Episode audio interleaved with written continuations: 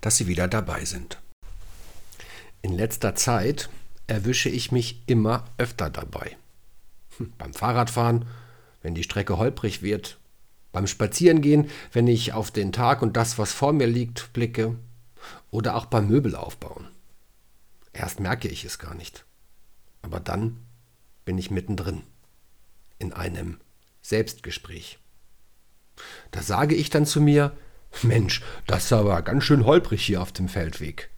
Oder dann musst du nachher aber dran denken, das und dann sagst du aber auch gleich. Oder, hä, wie soll das denn gehen? Dieses Teil da ranschrauben? Ach so, ah, so soll das sein. Ich habe mir da ein bisschen Sorgen gemacht. Ist das normal? Meine Recherche brachte Folgendes zutage. Ich bin nicht verrückt. Gott sei Dank. Naja, oder wenn ich verrückt sein sollte, dann sind es neun von zehn anderen auch. Denn neun von zehn Menschen führen laut einer Studie Selbstgespräche, auch wenn viele es gar nicht merken. Und das ist auch gut so. Denn in der Regel fördert so ein Selbstgespräch die Strukturierung der Gedanken ebenso, wie es mir hilft, Stress abzubauen. Das mit mir sprechen hilft mir, Gedanken zu verfestigen, weil ich in Gedanken noch einmal alles durchgehe. Und solche Gespräche sorgen dafür, dass ich Erlebtes verarbeiten und mitunter auch meine Gefühle besser verstehen kann. Und es kommt noch besser. Sich morgens vor dem Spiegel mal laut flüsternd selbst ein kleines Kompliment zu machen, ist für das eigene Wohlbefinden sehr förderlich. Denn das führt auch zu einer anderen Haltung. Nicht nur körperlich, sondern auch mir selbst gegenüber. Denn durch so ein kleines selbstgesprochenes Kompliment werden Glückshormone ausgestoßen, die für gute Laune sorgen. Wie oft man mit sich redet und ob das laut oder leise ist, bewusst oder unbewusst, das hängt natürlich von jedem Einzelnen persönlich ab. Gewissenhafte Menschen neigen eher zu Selbstgesprächen als andere und Introvertierte mehr als Extrovertierte. Auf jeden Fall kann ich mir die Selbstgespräche zunutze machen.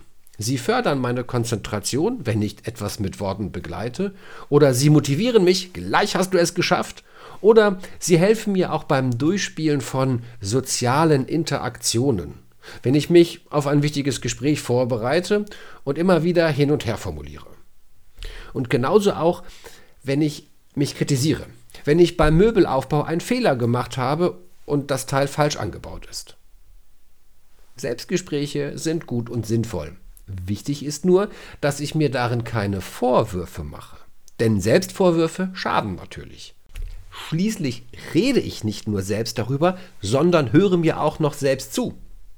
Und wer ständig negativ über sich selbst redet, der glaubt das irgendwann dann auch, was er da sagt. Das ist nicht gut. Denn das, was ich über mich selber sage, das verändert mich ja auch. Selbstgespräche sind nun keine Erfindung der Neuzeit, nein, die gibt es auch schon in der Bibel.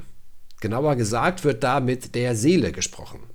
Im 116. Psalm heißt es, Sei nun wieder zufrieden, meine Seele, denn der Herr tut hier Gutes.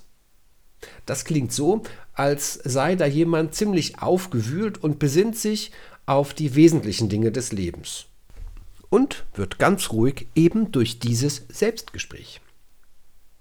Wenn ich mich also das nächste Mal bei Hab ich eigentlich den Schlüssel dabei oder Ah, ich darf die Milch nicht vergessen erwische, kann ich beruhigt daran denken, dass ich mich in großer und guter Gesellschaft befinde.